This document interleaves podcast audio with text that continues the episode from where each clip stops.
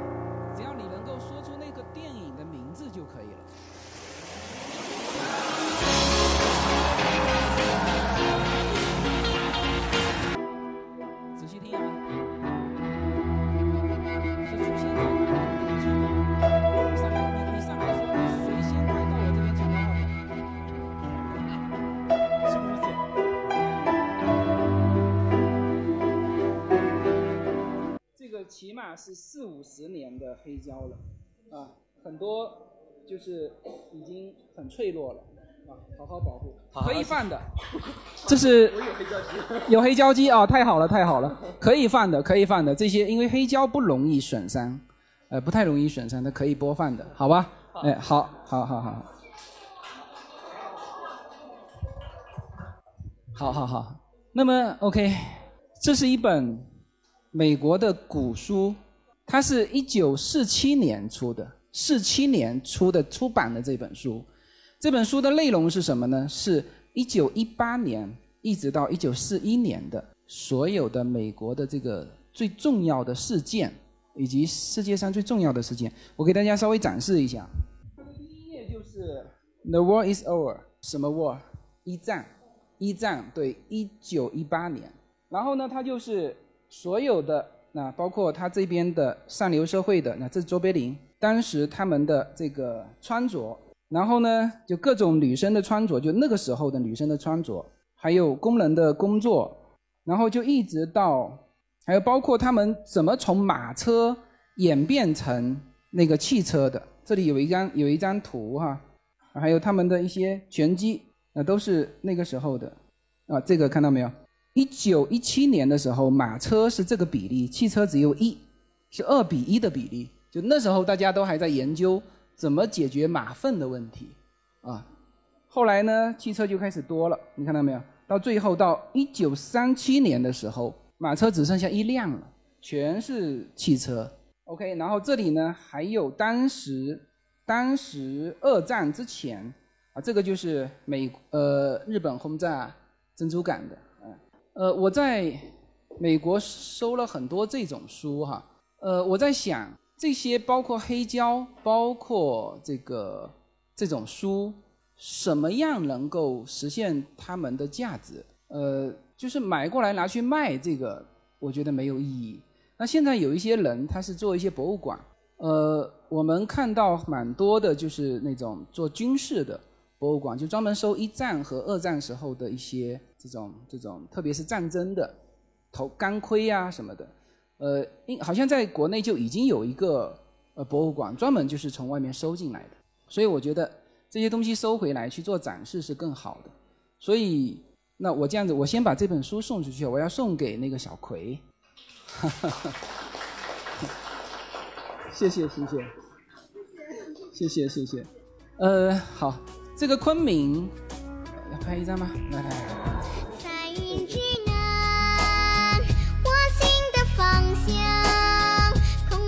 飞去，回忆悠长，玉龙雪山，闪耀着银光，萧瑟丽江，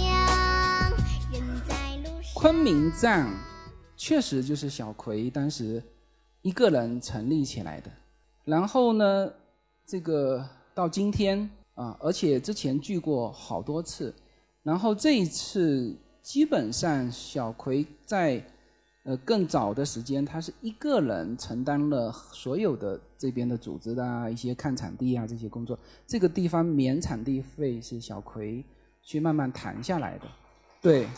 对，非常感谢他，非常感谢他。那么这本书呢，其实也是昆明站的一个种子。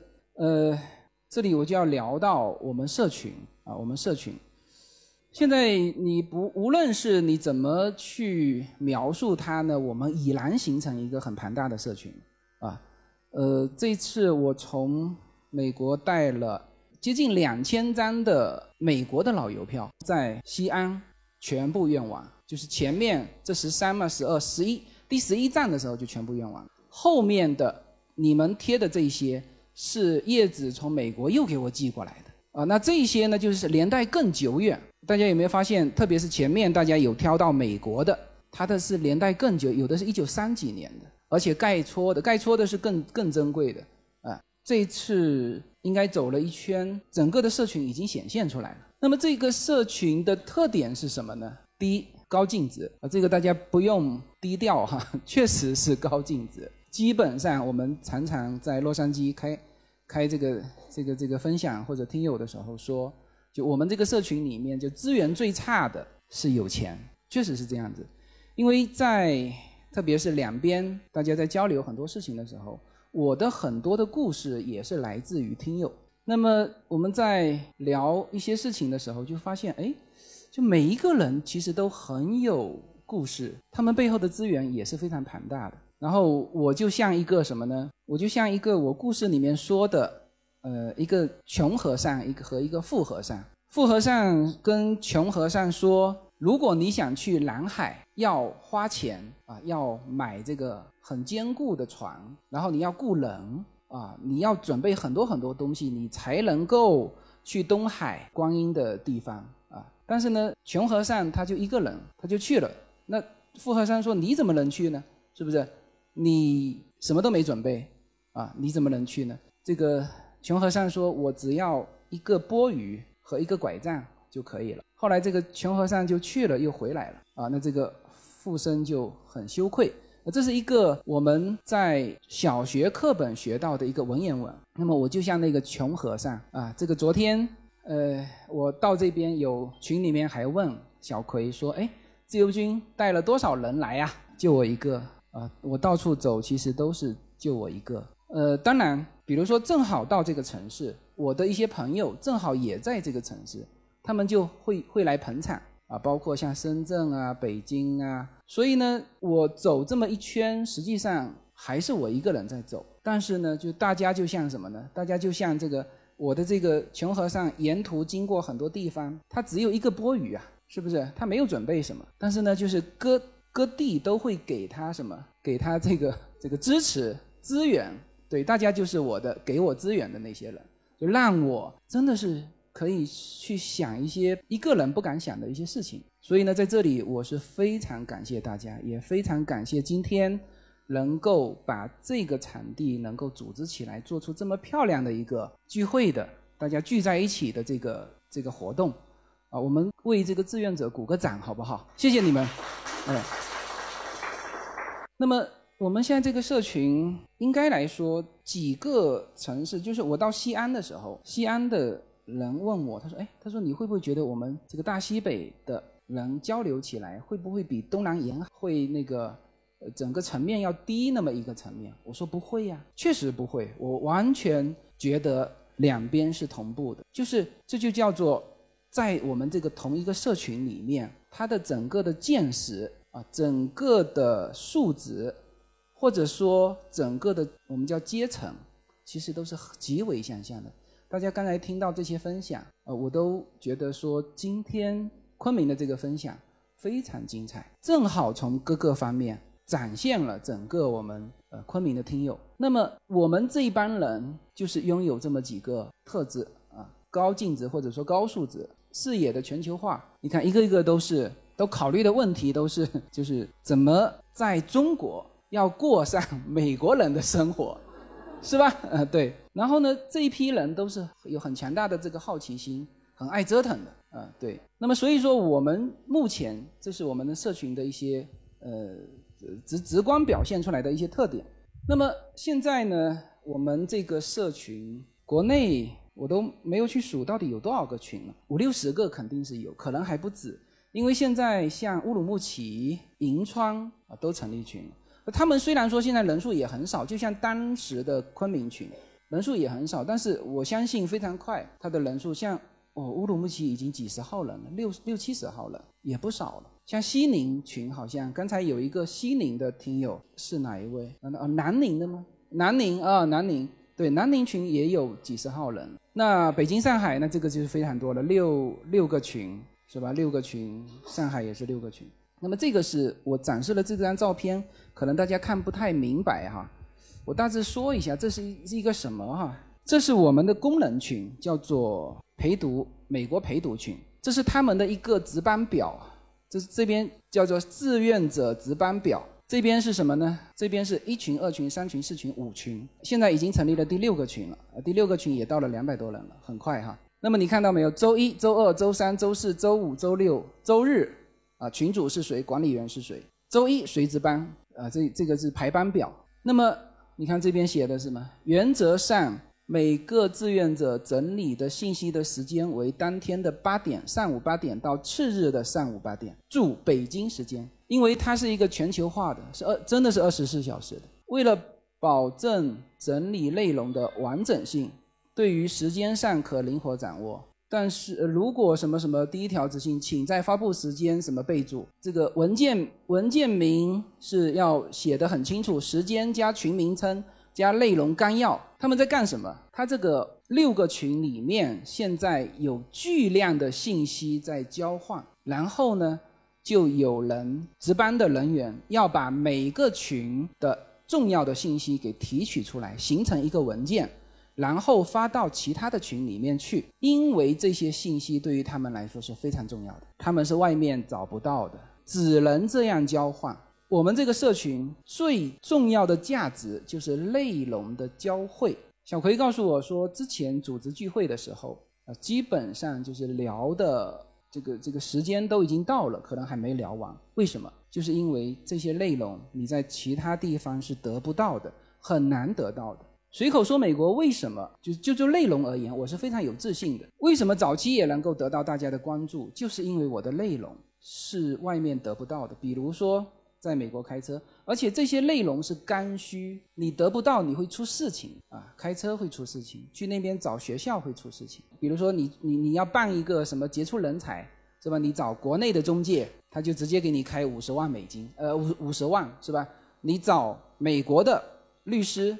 最高一万五，这就是这就是内这个内容的价值，这个内容就值这么多钱啊！所以我在去年组织完一圈回洛杉矶的时候，我其实就跟洛杉矶的小伙伴们说，我说这个这个节目做到这个样子，我个人已经尽力了。再想做大，那就是说大家得一起来规划。那么，但实际上也他们也没有给到我太多的建议。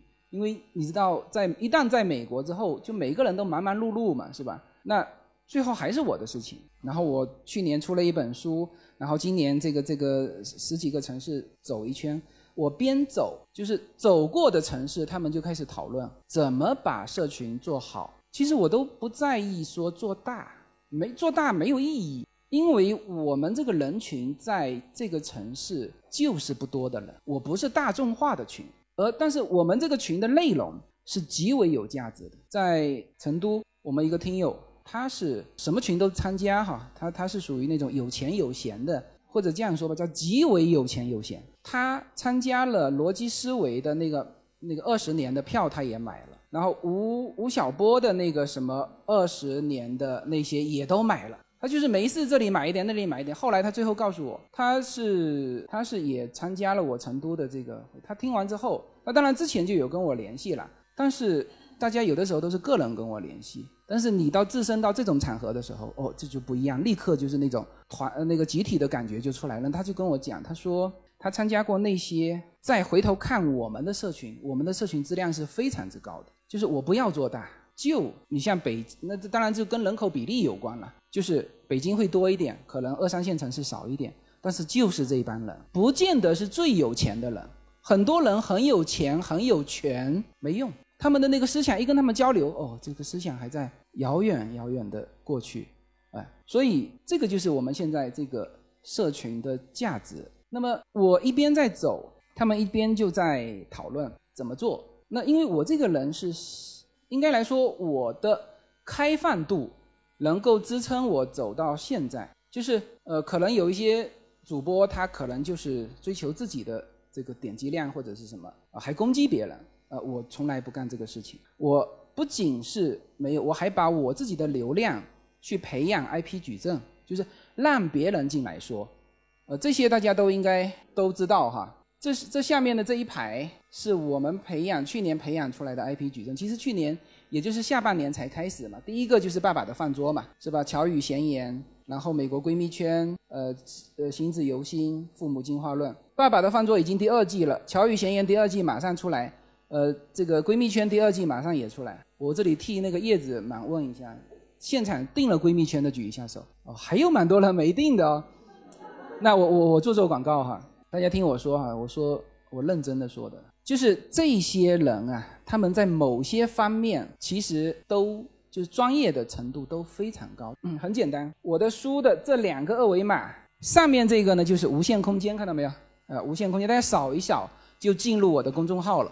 我的公众号里面就有一个星辰大海，里面打开就是这些内容，这些都是极为有用的。然后呢，这个是第一个视频视频的节目，叫做《美国厨房》。大家通过这个节目，慢慢会了解到中国跟美国的，就是在饮食上的很多不同，很多不同。有一些不同是是个叫差异，有一些不同其实人家是超前的。就像我在食品这个节目里面说过的，比如说人造肉。美国已经在做了，我们中国才开始股票火，到真正的满街都是，还需要如果操作的好，还需要两年时间。所以在大家看这个美国厨房的时候，就会接触很多很多的东西，比如说美国的用的油全部是橄榄油，呃，不用那个花生油。然后呢，橄榄油是可以热炒的，不仅是可以冷拌。我看过非常多的文章，一说到橄榄油，给到大家的。印象就是只能冷拌不能热炒，实际上是错的。它的烟点是要比调和油和那个花生油来的高的啊。这些我以后慢慢的会展开。就是说，你很简单，你就就看美国厨房，它很简单，给你煎一个牛排，它用的调料，它用的锅，你就会发现，哎，这个是是有差异的。我在这个菲奥娜的。房间里面看到了那个美国的喜马拉雅粉盐，是不是？哎，就是这个东西，就是其实我们说直白一点，就是什么呢？圈子圈子的一种确认。我一看到你们家用用这个喜马拉雅粉盐，我基本上就知道 这个是极为相似的这个人，因为别人不知道这是什么，别人不知道说哦，这个矿盐是这样赚的盐，而这个盐他也拿到手也不会用，拿去煮菜那个不行，就是拿来。煮牛排的，呃，中国这么多吃牛排的，就是中国人会煎牛排的，就家庭哈，家庭会煎牛排的几乎很少。所以美国厨房的第一期节目就是教大家怎么煎牛排，用什么油，多长时间，牛排为什么老外只煎三分熟，而我们这边一煎就是七分熟，七分熟又用的是那个铁的那个锅，呃，铁的那个那个板，端到你面前的时候绝对是十分熟，你再切，然后有的人。就没有立刻吃，又等了一会儿就凉了，整个牛排就被浪费了。所以很多很多东西，我会在这个这个里面去慢慢展开。那么接下去可能我们还会有，就比如说从美国厨房延伸出来的一些东西，这个我只能说叫敬请期待。我也这个吹牛，我去年吹了一些牛哈，是都实现了。今年呢，这个就不敢大吹啊，但是我确实有想做这些事情。就是说，我知道现在很多人直接做代购，但是代购买的是什么？至少它的价格是什么？是零售价是吧？是吧？没有必要让渠美国的渠道去赚那一份钱，我们直接可以到它的原材料。胡瑞是一直以来是做大宗商品采购的，原来他上过我一期跨境的节目，是做那个坚果的，他做过一个国际品牌叫做比格家，但是他做失败了，为什么？国内的渠道太贵了，国内的渠道太贵了，流量要钱，渠道要钱，就像我这本书。总共出版社才赚百分之三十的钱，我赚百分之十。我我跟大家说过了，就是卖一本书我赚一美金，就是六块八嘛，是吧？六块八正好是一美金。哎，渠道赚了百分之六十的钱啊！现在就是中国的这个各各行各业就是这个样子。所以说这个有可能明年是我们的一个呃，今年啊，今年是大家敬请期待哈。然后呢，现在他们也在探讨这种模式，就是要有一个场所。其实像今天这种场面，可能三年、两年一次，但是呢，其实这种解决不了什么问题，是吧？包括今天的互动，大家急急忙忙说，哎，问一下，请教一个小问题，我根本来不及思考。待会儿互动环节，大家可以解决一部分，但是没必要用这种形式。我来只是把大家激活一下，大家应该的是叫做小频，呃，叫做多频次、小范围去聚会。那这里面呢，就是说要组织，要组织，就是比如说大家都想了解这个问题，结果发现谈了一圈没人真正了解，这就这就组织的不好了，是吧？要有一个真正办过某一些事情的，比如说美高，刚刚小孩上美高，请他来分享，这些是杭州现在已经在做了，就是他把以前的叫做这种叫做是免费的分享，他们自己做成一个付费的分享，因为。像比如说杭州正好有那个这个杰出人才的几个人嘛，他们把教别人怎么做杰出人才，他是这样子，整个过程是这样子的。我不是先和鼎健说了一期杰出人才嘛，然后其中有一个人就是他其他的节目都不听，那个人是非常高效的，他其他的节目都不听，只听那一期听几十遍，然后他就按照那个我跟鼎健聊的那个方式直接去 DIY 美国杰出人才，结果十三天过了。十三天过了之后，他跑了一趟洛杉矶，这个专门来感谢我和顶健，然后呢，和我还又聊了一期节目。结果那期节目播出之后，他们在上海和杭州，主要是杭州、浙江这一带，他们就专门杰出人才的这个聚了十几个人，就是他来指导怎么过。结果十几个人里面的一半过了，所以这个出版社这次跟着我走了一圈。对于我们听友的这个这个 level 高到什么地步，他都惊呆了。就是在北京帮我们拍照的是美国杰出人才，呃，就是呃在帮我们拍照，呃，所以这个沙龙啊，其实不管有没有这个场地，我都建议啊，以后这种叫做多频次、小范围，就十几二十个人，就是都不要二十个人，二十个人都太多了，七到十五个人就能够信息交换，信息是最关键的。那么。包括现在有几个城市都已经在开始探讨城市的这个创始会员和俱乐部的模式。那我也给了他们很多建议，就这些，我想应该在今年的下半年，可能大家会从小葵这边得到其他城市建立那种很成熟的模式。因为基本上我跟他们都都探讨过了，确实哈，有一些东西，这个信息这个模式，只有我们自己去做的人知道。就待会儿我看看，如果在问答环节正好有人问到这些，我就可以展开。那这里呢也不再具体展开，哎，所以这个就是我们整个社群现在是什么，以后会发展成什么，给到大家的一个印象。呃，那这些话呢，基本上我是嗯就已经不是吹牛了，就已经做到这个地步了。其他的城市都在做了，当然可能昆明的人数相对会少一些。那这些我会在大城市先做起来。我相信这里面我们的这个商业价值和内容的这个重要的价值，应该是比这个什么逻辑思维和吴晓波他们是人数多，但是呢，他的互换的这个信息。没有我们来的有刚需，好吧？那么我用这个机会跟大家就分享，就是关于我们的社群。往事芬芳，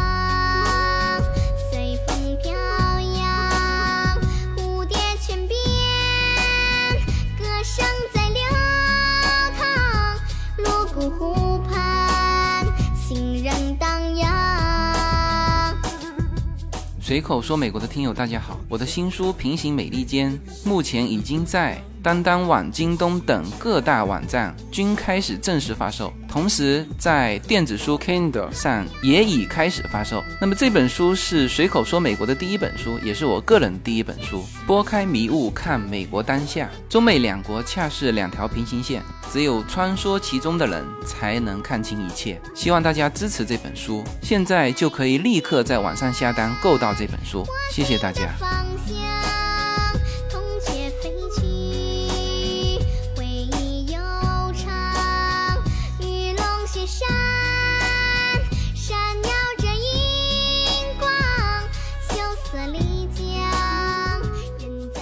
那么接下去是就是现现在下面的时间，咱们就自由分享。我还没说完呢。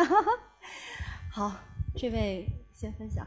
呃，刚才自由君说了这个的话，因为我是医生，我的那个网名是莫德言，然后我明年的话就退休，十多年了，我都想做一个那个医患的那种呃社群或者沙龙，因为呃我们以前呢是呃分配制度。在昆明呢，所有大医院三甲、二甲，我们都有十多人在里边。这个呢是天天的刚需，所以的话，我想请自由金指导一下，我应该还是有场所。谢谢。我的意思是说，医生和患者之间是天天都存在的刚需。啊，对对，呃，天天都存在的刚需。明年我也退休了，就想做自己的事情。我也不想继续待在医院，也不想去民营医院去打工。嗯，谢谢。啊，这个这个资源就非常好，就是说像这种的，呃，完全就可以加入我们的沙龙作为一个分享，就是因为有些东西只有像这种的场合面对面，呃，才能够说避开很多顾虑，是不是？呃，对，所以我觉得这种资源，就我们的听友里面就非常多。呃，回头我们可以先从什么呢？先从就是小规模的分享开始，因为我的曾经的想法，五年前我在的那个读书会，它是每天晚上有内容分享，所以我们那时候看有一些就这个内容感觉不错，我们就去了。所以这种模式在今后应该还是非常是可以完全可以做的。呃，就先没有场地也没关系，就大家聚一个地方，是吧？呃，你说像这个地方也不错啊，下面就有那种小小沙龙的地方，是不是？最关键的是把它组织起来。现在杭州也是这么做的，呃，它先是组织起来，比如说，哦，每周都有一次，那基本上他就敢于什么呢？敢于用这个活动去去跟这个场所去谈，啊，可以先跟场所合作，是不是？呃，我们每周都来一次，你看看是一个什么样的支持？那以后如果每天都来一次。那我们就自己搞场所嘛，是不是？你既然能够有每天都，而且这个内容是极为吸引人的。现在我跟你讲，什么东西都不吸引了，就是这个资讯，这个内容。你只要能够拿出这个优势的内容，然后呢，你的这个这个发布发布的到位，就有你至少有个十几二十人每天都没有问题，那你就可以把这个小沙龙给养起来，然后后面再说这个怎么把自己的一些更好的一些想法。能够作用到这种这种医生跟患者里面去，好吧？呃，今天我们就是这个听友群里面有一个人是从你第一期的节目开始听的，真的是从第一期听到现在，所以呢，第二个机会我需要留给，想留给他。呃，自由军你好，呃，非常荣幸，我是从二零一四年的二月份的第一期就一直坚持听到现在。所以今天，呃，我自我介绍一下，我姓杨，杨文颖，我本身是呃做旅行的，所以和今天的这个主题有一些关系。呃，行走世世界的意义，我就简单说一下我的，就是在这五年当中，实际上，呃，就像自云自由军说的，我们这个群的人都是爱折腾的。我自己呢，本身做旅行，但是因为我女儿去美国上学，所以在这个过程当中就了解美国的教育。然后我这五年当中，我又在美国成立了自己的教育公司，啊，然后呢，在这五年当中，我也完成了我人生第六十六个国家的旅行，啊，所以我今天讲的内容和呃这个平呃旅行的那个行走世界的意义有有很多的关联。然后我本身呢，因为是比较早做到美国旅行的呃这个市场，呃，但是呢，从自由军的这个呃分享里面，实际上虽然我经常跑美国去了几十趟了，但是从自由军的角度看到了不一样的美国，非常感谢。我觉得可能我在美国成立教育公司也好，这些都和您有很大的关系，所以再次表示感谢啊。呃，因为我上个月刚刚去了阿根廷，然后去了世界上最美的书店——雅典人书店。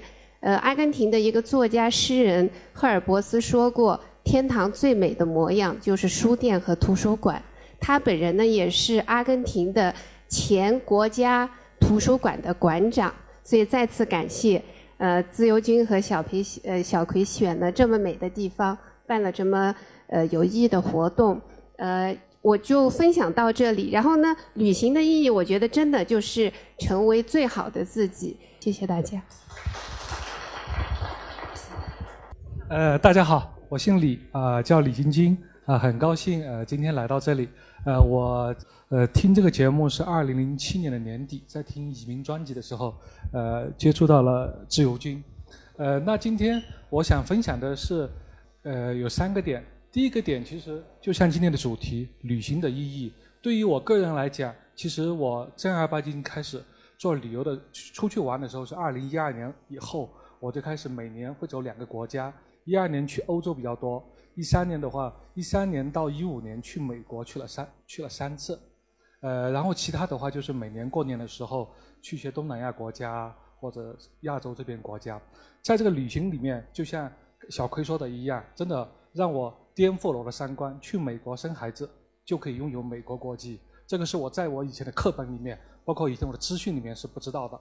所以我也像小葵一样，在一六年的时候就就去生了二宝，就生生了二宝，接下来就带来了一系列的整个家庭结构的问题，包括 所有一系列问题就很多。但是我想表达的是，真的，你去旅行的时候，至少尼泊尔之前地震那些景点，我我都我都还有照片。前几天应该是上个月，前两个月就是斯里兰卡的那个教堂爆炸，哎，那个教堂我我也去过啊。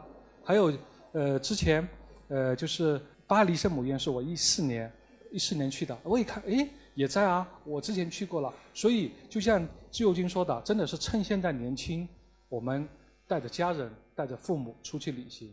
在在这里的话，也像自由军里面说到的有一句话，我我非常认同，他说的。当你可以奔跑的时候，一定要奔跑。因为自由军他是，我记得他是专辑里他是说的，他移民的时候，他很感恩他的父母没有因为生病给他就是造成了他一些被动时间，他可以去做他自己想做的事情。因为这件事情其实在我自己身上，我就去年年底我父亲不太好，今年二月份呃父亲呃去了另外国度，但我就觉得呃真的是你自己。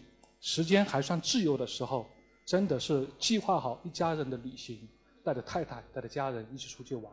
因为像今天我看在场的人，我觉得和我的年纪应该也差不多，大概就三十到四十五这个波段的人会比较多。像我们这个呃人面临着小孩子的教育要辅导，特别是国内的教育要辅导功课啊。如果父母身体不好了，要陪陪去看病或者照顾，所以真的是能蒙眼狂奔的时候。赶快蒙眼狂奔啊！呃，另外第二个点的话，就是我从就是听这个专辑和自由金里面微信联系，包括呃打电话有沟通其他呃咨询，至少我到现在为止，我觉得自由金不像移民过去的一些就是华人，因为呃我去洛去美国去了三次，我发现那边的华人特别坏，就相当于我说说的坏是什么？就是。新移民欺负新移民，而且不老实这些人，就相当于我就是能在你身上捞到好处的，我就捞到好处。但是在自由军这里，我觉得他是一个比较真诚的人，不是说是靠你这点来赚你这点钱，人家我觉得他不是这样的人，是一个很坦荡的，就像节目里面所说的，追寻自己的自由。所以我也真的是很很开心，呃，真的今天呃能看到自由军本人。然后最后一个点的话，就是像这个社群，刚才自由军也也介绍了未来这这个社群的一个发展方向。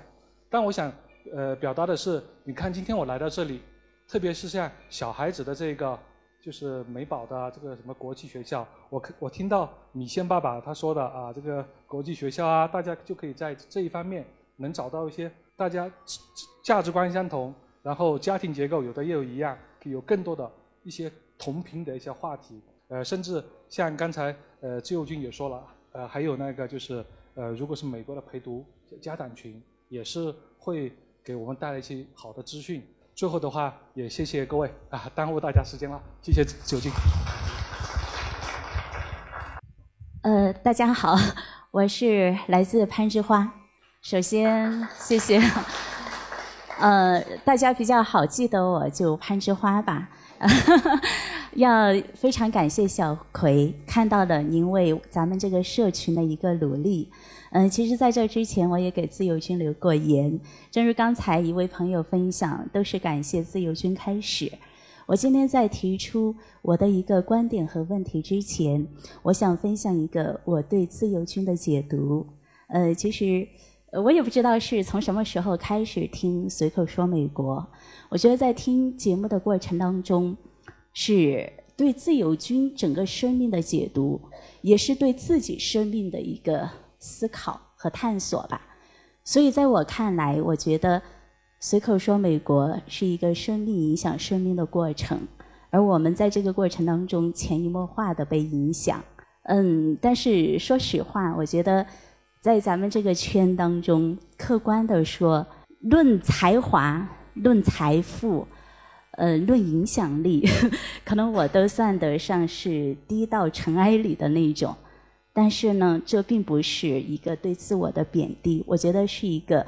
生命形态的客观描述吧，所以我觉得这个过程无论是怎么样，成为最好的那个自己，只要在路上就好，哪怕我的节奏慢一点，像蜗牛一样，但是我一直在前方。然后自由军给到我最深的一个感受是什么呢？嗯，我发现他所做的一切跟今天大家聊到的是一种践行。怎么讲呢？其实。我们很多时候会焦虑于未来，然后有的时候会抱怨或者是沉浸在过去。但是自由军和我们这个圈当中很多很优秀、很了不起的朋友，我觉得在践行一件非常简单的事情，就是在当下，就是确定了自己的价值方向非常清晰的一个方向以后。是在当下做非常有效的事情，而且是在行动。就像今天所讲到的，仰望星空，脚踏实地。所以，我觉得自由军是在以他的行动在影响着我们，甚至是这个世界，也在以他的生命来影响这个生命。说到成为最好的自己，呃，刚才大家谈了很多关于美宝、留学等等等等。其实这些对于我来讲，可能还有一段遥远的距离。但是我不知道，我想分享的，我想抛出的这个问题，呃，不知道适不适合在这儿说。嗯，我想简单介绍一下自己，我是一个视障人，视力障碍，呃，或者简单说是盲人当中的一种低视力。低视力，我曾经是得过肾衰。慢性肾功能衰竭，所以导致我的视力非常糟糕，曾经完全失明。呃，然后好不容易现在呢，就在十七八岁的时候，呃，到处求医，恢复到了有零点零五的视力。呃，所以我一般是目中无人，没有眼神的交流。呃，但是我的呃敏感力、觉察力很强。啊，那我曾经是学农业的。农学专业，但是因为生命的变迁，也是由于自身的需要，呃，我学习了心理学，啊、成为一名心理咨询师。但实际上，我对自己的定位，我现在也是在寻找自己的过程当中。呃，有时候我也很沮丧。如果把我作为一个专业人士，我的文化水平、知识等等，好像也还在有很远一个距离的路上。但同时，我也是在创建了一个呃心理咨询的机构啊。作为一个创业者、管理者，好像我也不是很擅长。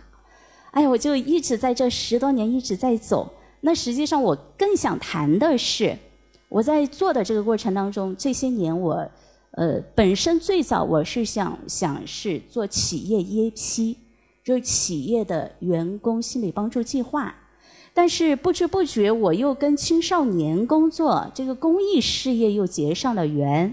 就我这些年走了很多边远地区、农村地区的学校去，去到这些呃留守儿童，还有少数民族地区，因为我觉得，呃，你送人以鱼不如送人以渔，给他们捐赠一个书包、一些物品，那更需要让他们有梦想，内心有种子，这个更重要。所以去了很多这些地方，然后也被赋予很多很美好的外在的一些东西，但是坦白的说，因为咱们是自家人啊，我觉得那种快乐是很短暂的。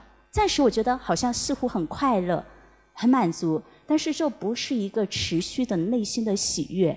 这就回到成为喜欢的那个自己，我也一直在这样探索。那实际上我更想说的，其实这些年我也一直在做一个事情，就是残疾人的心理援助。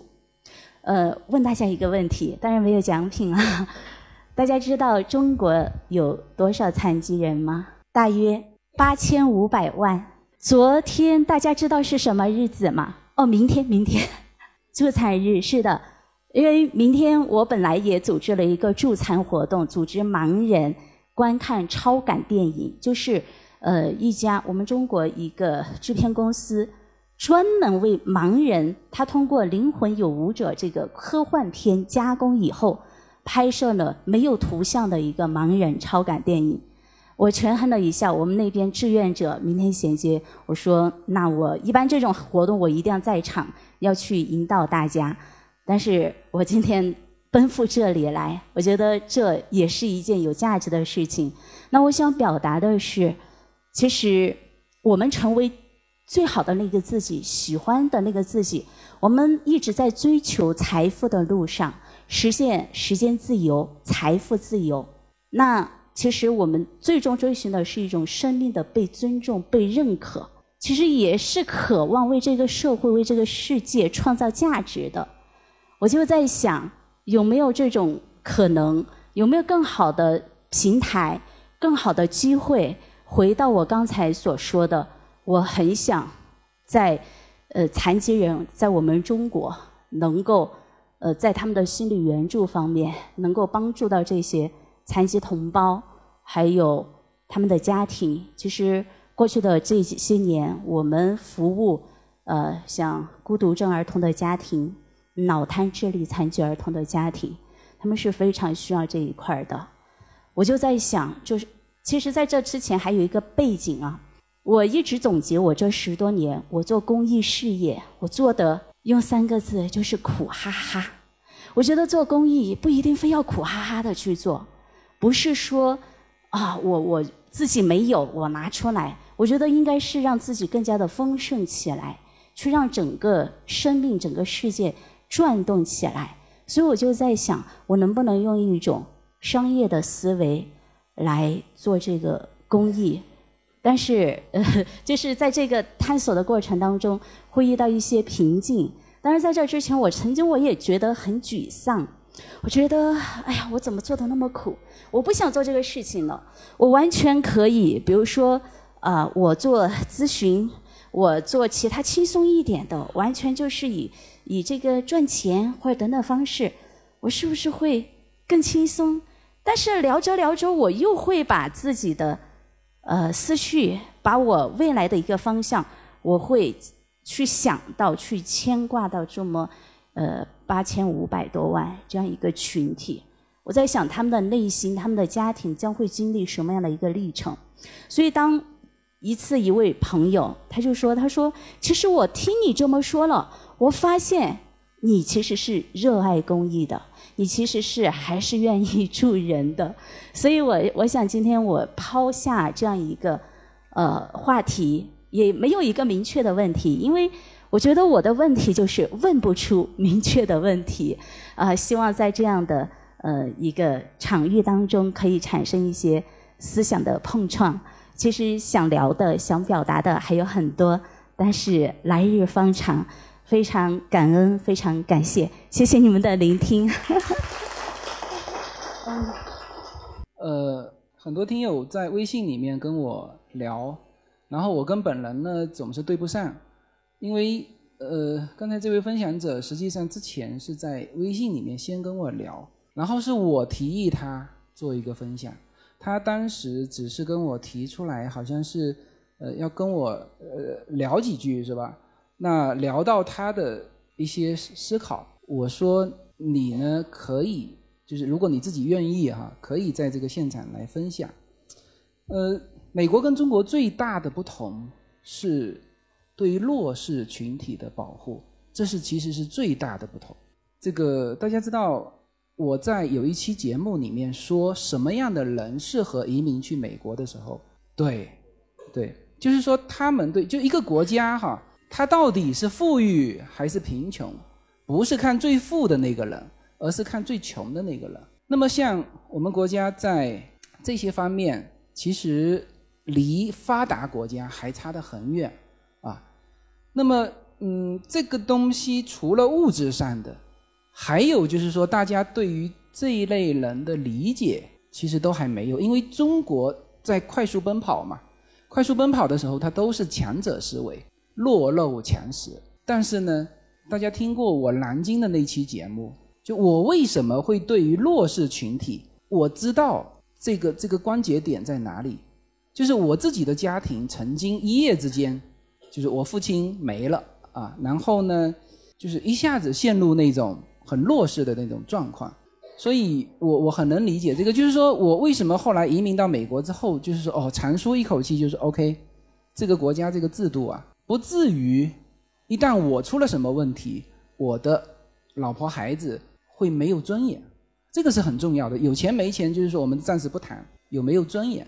那在这一点上，我们的目前国内的弱势群体，其实大家都慢慢的哈，就听我今天说完之后，慢慢的大家有这颗心，去为这个弱势群体去考虑。我在南京的分享会的时候，我说过一个极为典型的案例，就是我们国内到美国那边跟我就我的听友带了一个人来，其实我现在很怕我的听友带这种就是完全没有听过我节目的，也不知道我是谁的人来，就是他们总是用他们的思考问题的办法，就完全没有办法接轨。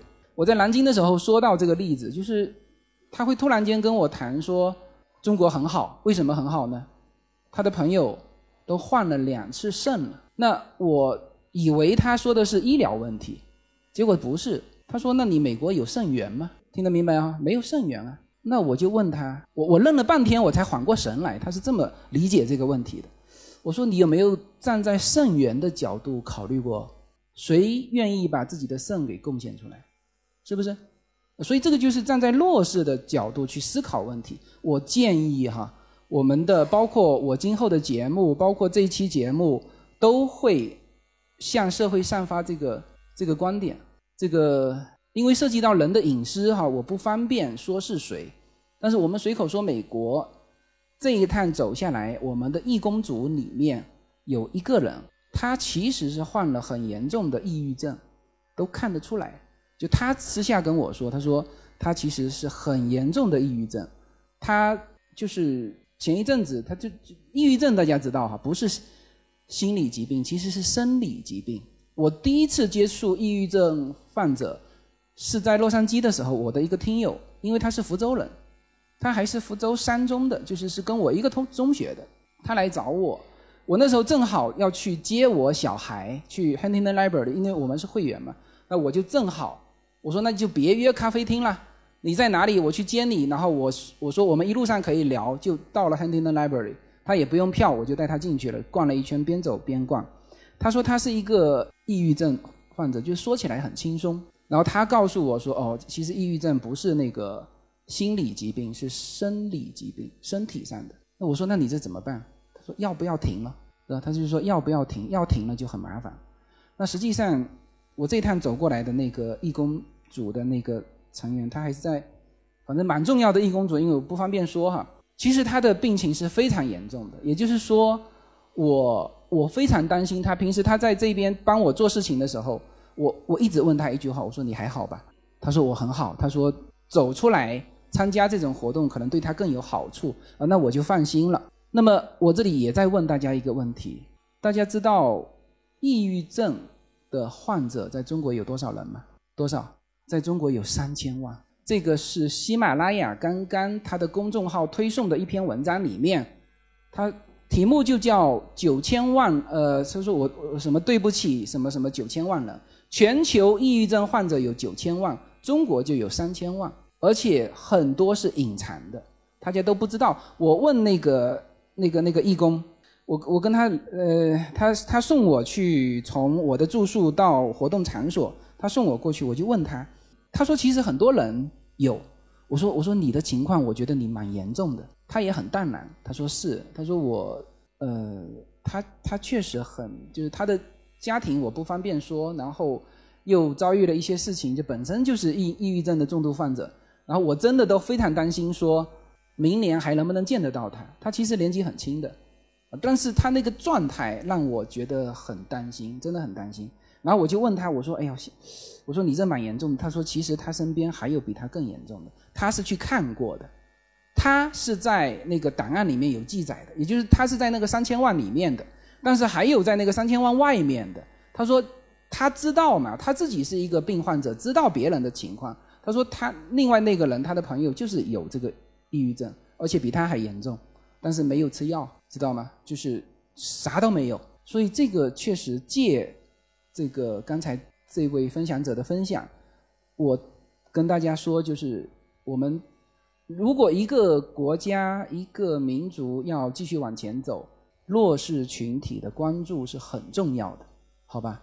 那没有什么能够阻挡，没有什么可以阻挡对自由的向往。大家好，这张专辑的播出时间是每周一周五的下午，每周两期，不见不散。现在大家除了收听我的音频节目之外，还可以加入我的微信公众号，公众号的名字是无限空间，这是一个跨越中美的自由连接的社群。大家可以通过这个公众号找到您所在的城市或者是您喜欢的微信群，加入随口说美国的社群。同时，也在这个公众号里面啊，已经建成了随口说美国的 IP 矩阵，名字叫做星辰大海。在这里面呢，大家。可以听到更多的跨境主播为您分享的更多的跨境内容。当然，您如果希望随时能够追踪到随口说美国的各类信息，您还可以登录新浪微博、今日头条、抖音去搜寻随口说美国。移动互联网的神奇之处呢，就是可以把同类的人拉得很近，让我们勇敢开始，活成喜欢的那个自己。那我我其实也在想，今年这十三个城市走到现在，那基本上我算是就可以预计得到是圆满完成了哈，因为今天已经是等于是这叫加时赛了嘛，是吧？对，加加时了。其实真的做每一件事情都不是很容易的。我这一趟走下来，大家一直在问我啊，你这个走的累不累？确实有点累，确实有点累，因为 你要考虑很多东西。好多东西就是，就一旦出了事情，最终也是我自己一个人要去面对。比如说，我走这么匆忙，走这么多城市，我连一根线都不敢落下，因为大家知道我的那个线，数据转接口，还有什么音频，还有那个线各各种线，一根都不敢丢，一丢就一定出问题。呃，还好走到现在。基本上是比较圆满的能够结束啊，然后整体的这个这个这个聚会的这种规模水平比去年又有了一个非常大的一个提升。那今年实际上是把整个社群给拉动起来了，确实是给拉动起来了。所以最后这个环节呢，我想大家可以继续的分享。然后呢，如果大家对于有一些关心的话题，也可以向我提出一些问题，我们一起来探讨、来交流，好吧？自由君你好，呃，主要就是我想问一下，因为最近身边就是遇到一个问题，就是肿瘤，国内的技术跟美国的技术，然后呃，我有家人就出现了问题，然后我妹妹在美国，然后可能我就这方面就想知道一下。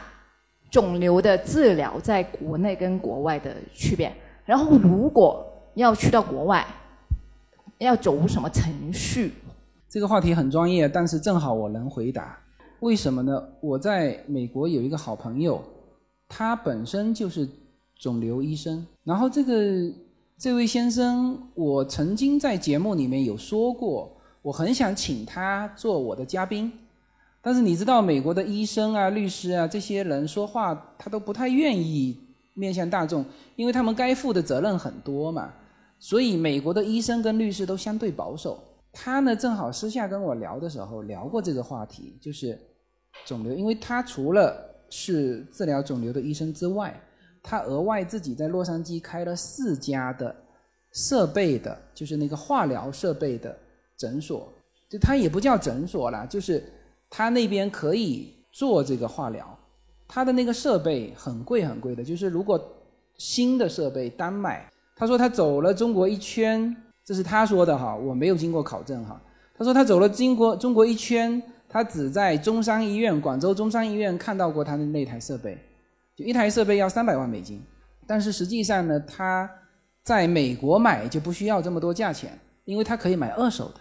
就大家听我的那个广州的那期节目，我都谈过哈，就是一，它的设备可以买二手，中国设备不可以买二手，而且必须进入那个是那种流程，采购的流程，对，招投标啊什么东西的，所以，呃，说这些的意思就是说，他在这个领域做了很久了哈。好，他对于这种肿瘤的观念是什么呢？确实，除了设备之外，他提到了。就我们单说化疗，化疗哈，他说实际上呢，这个角度和剂量是很重要的。他一说我就明白了，因为我原来做过水的处理，我们当时水处理的时候用的就是紫外线处理，紫外线的强度、剂量和间距是直接会造成效果的影响非常大。所以他他一跟我说这个我就明白了，因为那个也是光嘛，化疗那个也是用用光。来做这个事情，所以第一，美国和中国在肿瘤处理上的技术上和设备上，你听得出来哈？就他手上就有四台，他转了中国一整圈，就中山医院。当然这是他说的，呃，我没有考证过。他说他就在中山医院看过。那言下之意就是像中山医院这种医院才有这种设备，但是他在洛杉矶，他手上就有四台。所以说这里面是设备的差，还有技术上是有差的。所以他才非常想跑到中国来干嘛？他设备有优势嘛，然后技术有优势，他想把这个东西引进进来。跟中国的医院谈了一圈，没办法，因为很多很多限制。好，这个是差别就摆在这里哈。OK，但是呢，他又不建议中国的患者辗转跑到美国去治疗。为什么？他说就是就是一旦出现了这个问题之后。保持患者的这个心情是极为重要的。很多患者就是硬被折腾死的。他自己的岳父，自己的岳父哦，就是这么挂的。他岳父在国内嘛，然后呢，先是出来到美国，然后呢，大家知道美国的他，因为他又不是那个保险体系的，他没有保险，然后就处理的起来就很难处理。然后服务方面呢，就是所有的患者。到美国去医疗的时候，治疗的时候，都有一种很美好的遐想，特别是家属啊，或者是患者，就觉得说，哎，我美国的治疗服务特别好。结果到那边一看，不是这么回事，就也不是说人家美美国的服务实际上是很好，但是关键是你不在他的那个体系内，而且这个时候病人对于这种治疗他是期望很大的，他总要就是最好是立竿见影，然后怎么样？稍微一旦没有效果，别人又开始给他建议了。你要不就他妹妹在，他老婆的妹妹在日本，他妹妹就立刻说，如果美国这么不好，来我日本治疗。然后他爸爸从飞机上辗转又到日本，在飞机上就没了，这是他亲身的例子。所以就刚才跟你说了，有没有医疗上的技术上的差别？有，但是他给到的建议是，保持病人的身心的这种感觉是最重要的。我不知道能不能回答你的问题，就是他他其实给到的建议就是说，保持病人的心态，然后在本地如果有。比较好的、自己信得过的这种医院就在本地治疗。好好好好，OK。呃，就是说我在读您的书的时候，里面有一句提到您的理发师是一位韩国的大姐，然后她在美国也生活了很多年，但是她跟您说，她再干两年，等退休了，她就要回韩国了，而且现在韩国人也都不不移民美国，不去美国了。但是在几十年前，韩国人是。早我们很多一大批的就已经移过了，但是他们现在不去了，而且要回韩国养老，就是想问一下这个情况。啊，对，顺便说一下，所以我刚才就是说很多人和那个网名我是对不上的。刘星呢是我们交流过哈，就他的先生是很著名的一个，方便说哈，啊，很很很著名的一个健身的达人，其实已已经不是是教练。啊，然后最早创办了，呃，健身领域的一个网站还是还是什么，就很有名气的一个人。对，然后我跟他当时还因为美国很注重健身嘛，跟他还交流。哎，我还在找，我说哪一个流行？但是你的那个名字上写的什么减肥什么食品什么，我就没办法对上。对对，呃，OK，他问的这个问题，我知道他想问什么。刚才他问完一圈，大家知道他想问什么吗？其实这里面有两个问题哈。第一，韩国人现在不移民美国了，很多韩国老年人都还回去，为什么？韩国是这样有一个政策，就是之前如果是美呃其他国家的国籍，到了一定的年龄，好像是六十五岁还是七十岁，他就可以，你只要是你是韩裔的，他都可以回来，回来直接就有所有的保险。养老保险和医疗保险，那么韩国的医疗保险是非常好的。美国的医疗保险其实就是也还行，但是你要交钱嘛，对吧？韩国不用，韩国还有这个台湾不用，就就是反正国家帮你承担了，所以他们要回去。她这次她老公这个脑脑淤血过去了，所以这件事情给她也很。呃，很深的这种刺激，就是说，美国呢，他用的是开省的那种，呃，这里我不方便说那个、那个、那个、那个保险公司的名字哈，但是反正他用的那个系统不太好，就是要预约的，啊，有一种开放的，他就更呃更能够更快的预约上。他结果他先生因为错误过了时间，反正至少他是这么认为的嘛，所以就就过去了。过去完，他就现在决定。就是说，他一旦到了年龄就回韩国。还有一个就是，他其实其实呃，洛杉矶也有韩国城啊。他其实搬到韩国城呢，生活就过得比现在这边要好，因为他是在我们旁边的一个城市，那个城市韩国人很少，但是他反正店开在这里，就一直在这里，所以就造成他很多的抱怨。那这里面引申出来一个问题是什么呢？为什么现在韩国人不移民？就到底这些国家是什么时候？其实移民美国是一批一批过去的，包括我研究了很多，俄罗斯是什么时候过去的？啊，是苏联解体的，还有二战啊什么过去一批。韩国是当时韩战的时候过去一批，台湾是当时这个两蒋时期，就是很压抑的那个时期过去的。我当时曾经有一个感觉，就是说，哎，现在中国人有钱了，中国人好了，所以我们才有能力移民去美国。但是我事实上研究过美国的一些种族的这种大规模的到美国，我我我研究完发现，人家都不是好的时候过去的，全部是不好的时候过去，所以这里面就引申出一个问题：现在中国是很好还是不好？明白吗？这是我确实是做过研究的，好吧？我希望能够回答你的问题。来，自由君你好啊，我是那个你的老听友，差不多第三期还是第五期就开始听了。然后你后来的那个什么公众号啊，还有包括呃付费的节目我都买了啊。我一个不移民的人也买了那个付费的那个移民专辑，也听了，基本听完啊。呃，然后后来是这样的，那个因为当时听的这个阶段的呃听你节目的时候，我也是呃正好来昆明这个呃这个新的城市。呃，一个就是我经常听喜马拉雅，在上下班的路上有三个人，一个是罗胖，一个是高晓松，还有您。那个三个就是应该是陪我当时到昆明的时候，呃，朋友也不多啊，你非常感谢你陪我到度过那段时光啊，呃，因为我是工作的关系，我是银行的，呃，比较多的会涉及到呃外汇的这一块哈，那我就很关注像美国最近的这些，因为一天的一个新闻，我会关注，我比较喜欢关注是美国，呃，这个特朗普啊或者他们主要官员的直接的原文，呃，就是这样子才。省的一些其他的翻译，这些会有影响。我现在发现，呃，特朗普当然我们大家众所周知，他他说话都是比较接地气的。但是有时候我是感觉最近的说话太接地气了，有时候那种说的说的极端一点，说的真的没有 这个带有这种可以从我从我的角度来看，很多是带有那种煽动性或者欺骗性的那种语言的。呃，我想问一下，因为也有一些文章说那个美国官呃那个这个普通的大众有有屌丝化的那种那种倾向吧？我想就是您也是在这这两这块呃美国待的比较久，确实有这种倾向吗？这种他说的话为什么要说的这么没水平？我相信他本身他本人是还是很有水平的啊，人家好好说的可以的。为什么这种是是美国大众这个选民的这种有的需求吗？谢谢啊。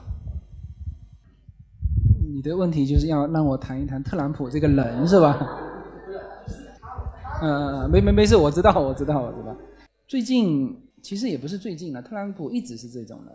那主流媒体呢，对他始终是看不起的。呃，大家知道特朗普原来他的经历，大家知道，大家大致知道哈，做房地产是吧？做那个节目，嗯，大家我我说过有一期美国的那个。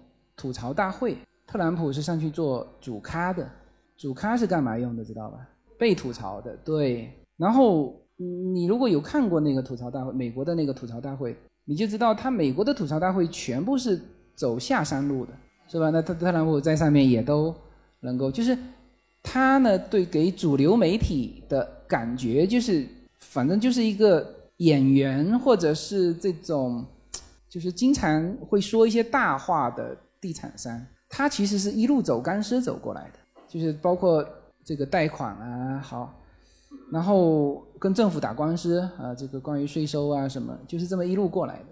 他的这个前一阵子，他的那个原来的私人秘呃私人律师，曾经不是被那个法院去这个指指指控他嘛，后来判了四年，就现在好像是下来了，那个律师判了四年。然后当时那个律师为可能也是为了脱脱罪吧，反正是整个就说了特朗普很多的事情。呃，那那一阵子正好特朗普在呃跟这个金正恩，对我他的绰号太多了，我这个把他的证明都给忘记了。跟金正恩聊，呃，金正当时也是谈判的很重要的阶段，很重要的一个关于去核化的这个结果，他的后院起火。就是因为他的那个私人律师的事情，他的私人是律师曾经说到一个关节点，我是相信的哈，就是说特朗普当时当选的时候，最后的结果出来当选的时候，他自己发呆发了很久，他其实很早就叫嚣说要出来选那个总统，二十年前啊，别人跟他说啊你要怎么，然后他也发表一些政治主张。所以他跟中国谈这个什么关于贸易的这些问题的时候，有一次我印象很深，应该是上一次谈判，当时媒体问他，说你对于明天跟中国的谈判，呃，有什么预期吗？就你的感觉是如何的？呃，他说了一句，他说我为了这一天我等了二十年，大家听得出这个语气了吧？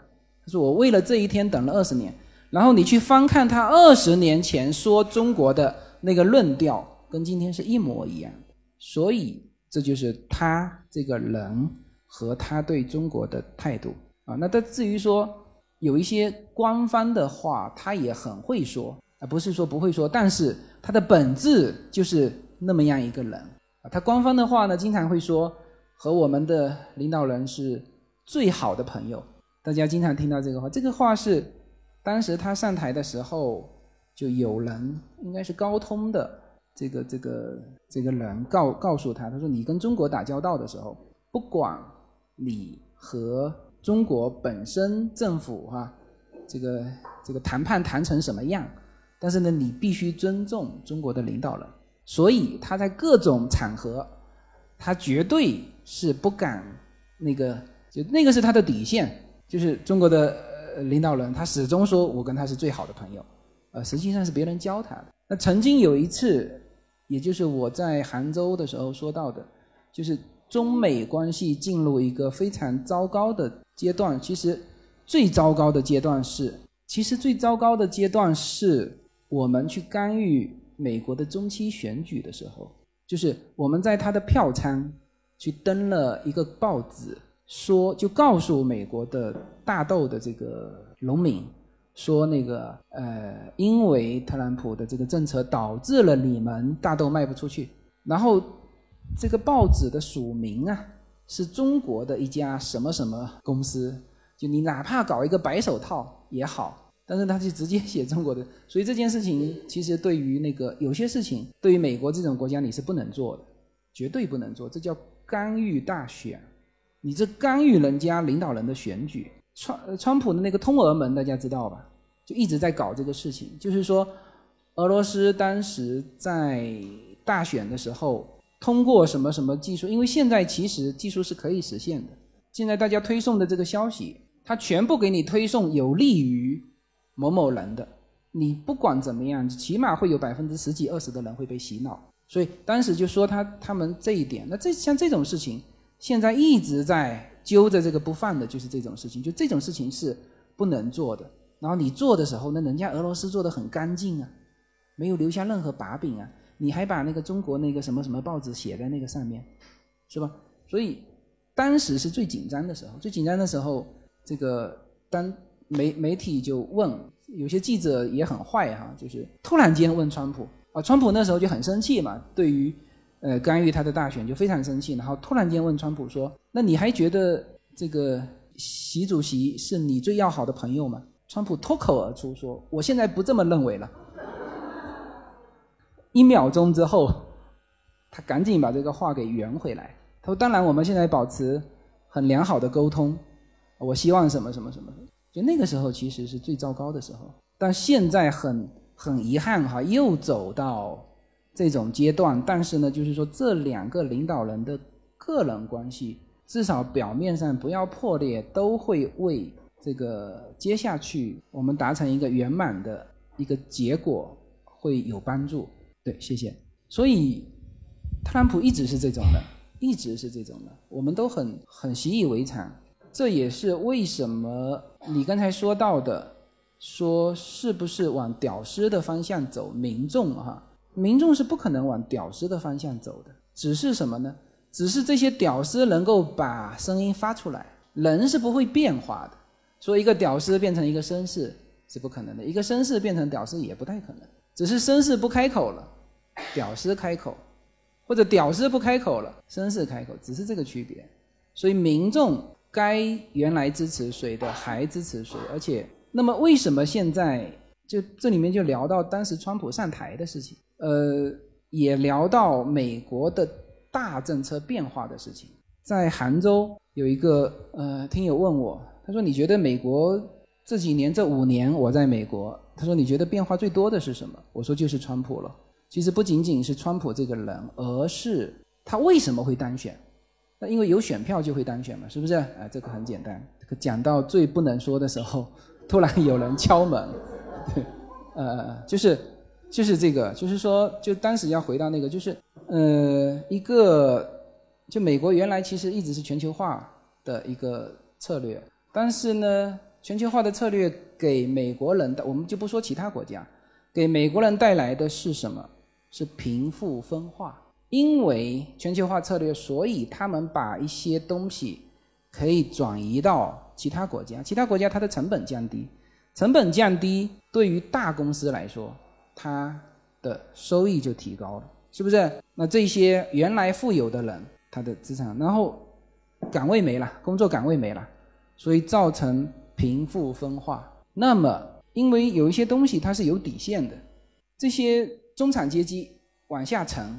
沉到一定的程度，你再跟他讲什么人文关怀呀，什么这些蓝呃这些这些蓝营就民主党说的这些东西，他们有没有？当然是有。但是真正说我有点过不下去的时候，那他立刻会回到人的本性，是吧？我要提高收入，我要有就业，我要怎么样怎么样？那这个时候那就很容易。其实川普这个也叫民粹啊，其实也叫民粹，一煽动。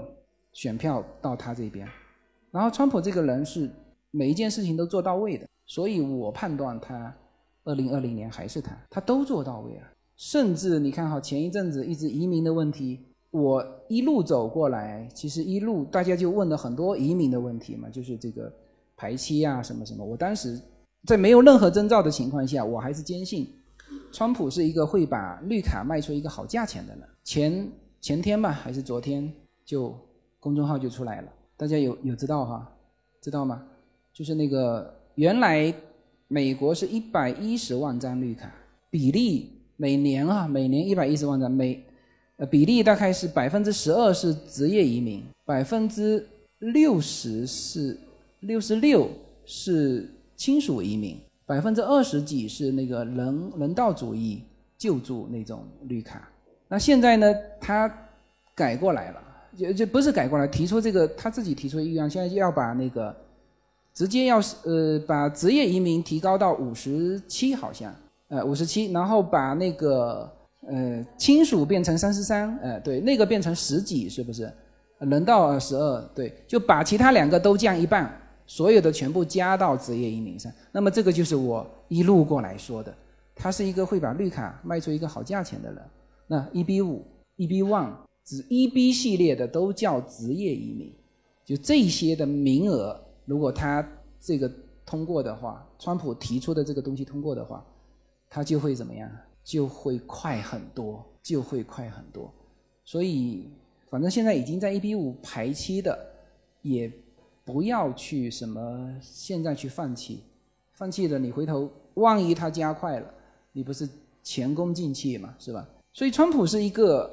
说到做到的人，所以呢，这今后四年还是这种局面，我们要学会跟这种人打交道的一些能力，好吧？哎，嗯，我这边嘛就没有问题，我是分享一下，就是说从去年嘛，听这个随口说美国的一些个人的一些感受吧。这个喜马拉雅这个嗯音频节目嘛，之前是我是听其他的。听其他的这个节目嘛，然后最后是我老婆她听听听嘛，她介绍给我听，介绍给我听嘛，然后就一听就迷上了。然后最开始了解美国嘛，了解美国是，呃，我喜欢看那个篮球赛嘛，NBA。从高中的时候吧，高中的时候看这个 NBA 应该是零三零四年，呃，那会儿就是了解美国的那种体育的各种制度嘛，然后就。渐渐了解美国的它这些，呃，地域啊、文化，包括它种族的一些啊一些东西在里面。然后最近听呃自由军的这个随口说美国，呃，听了几期嘛，就特别有感想，我就拿一期出来分享一下跟大家。呃，有一期讲的是我们在跟教育孩子的这个过程中嘛，可能跟孩子更多说到的是一个失败是人生的一个常态。并不是说所有的事情一做就会成功，因为为什么要拿这一个来跟大家分享嘛？因为前段时间，呃，如果大家有关注这个新闻的话，都应该会记得，杭州有一个妈妈吧，她小孩应该是成绩考得不好，然后就开完家长会，就回家的过程中，她小孩就可能在车上啊，跟他母亲发生口角，或者是被他母亲责备，他就把门打开，从高架桥上跳下去了。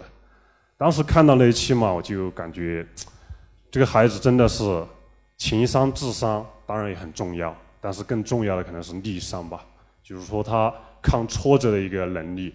因为我家情况也是比较特殊嘛，当时小孩是早产，我跟我老婆嘛是异地，她当时是在玉溪，我是在红河州那边。小孩是出生一个半月之后我才见到，因为出生就进那个那个应该是叫卵房吧，嗯、生下来的时候才一点六公斤，很小。当时就是出生之后，包括我们工作问题都没有解决，一直都是我媳妇跟丈母娘嘛在在照顾，所以，嗯、当时也是想到有一些，现在我回想起来吧，嗯、我老婆她这边早产，可能跟当时我们两个第一个工作是异地，然后烦心事很多吧。那会儿可能我觉得现在回想起来，我的责任是比较大的，没有做好，就是说我媳妇她心理方面的一些引导的工作。因为怀孕这个嘛，跟不仅跟你的身体啊这些有关系，更多的是你心理上的一个一个一个一个东西吧。然后现在是小孩已经一岁八个月了，当时也是承受了很多，可能现在回想起来，虽然说过了，小孩现在还算好，没有留下太多的这个问题嘛。虽然说途中也是发生了一些，包括小孩就是说早产各种检查，跑医院跑了很多次，然后大了之后，现在我们的工作是在一起了。